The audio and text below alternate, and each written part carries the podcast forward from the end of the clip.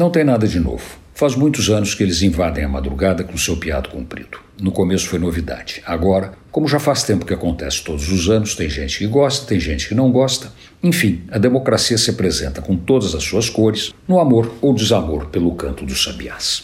Tanto faz quem gosta, tanto faz quem não gosta. Os sabiás são independentes, não temem ameaças, exceto os gaviões que sobrevoam seus ninhos. E tocam em frente, piando madrugada fora. Afinal, é a forma que eles têm de conquistar sua parceira, iniciarem um relacionamento, eventualmente discutir a relação e perpetuar a espécie.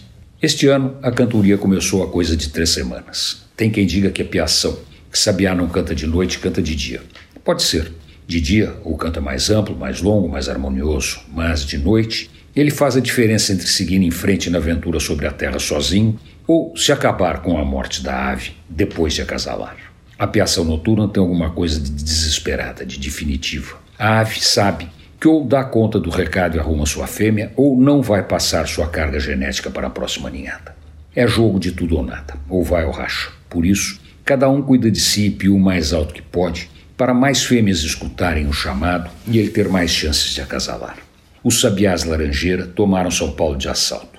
Se quando eu era menino, os pardais davam as cartas, agora os sabiás assumiram o controle e estão por todos os lados da cidade. Se número e tamanho contam, a festa é deles. Chora mais quem pia menos. O jogo é de taça e os sabiás chutam de bico. As madrugadas ficam movimentadas, alegres e mais gostosas. Antônio Penteado Mendonça para a Rádio Dourado e crônicasdacidade.com.br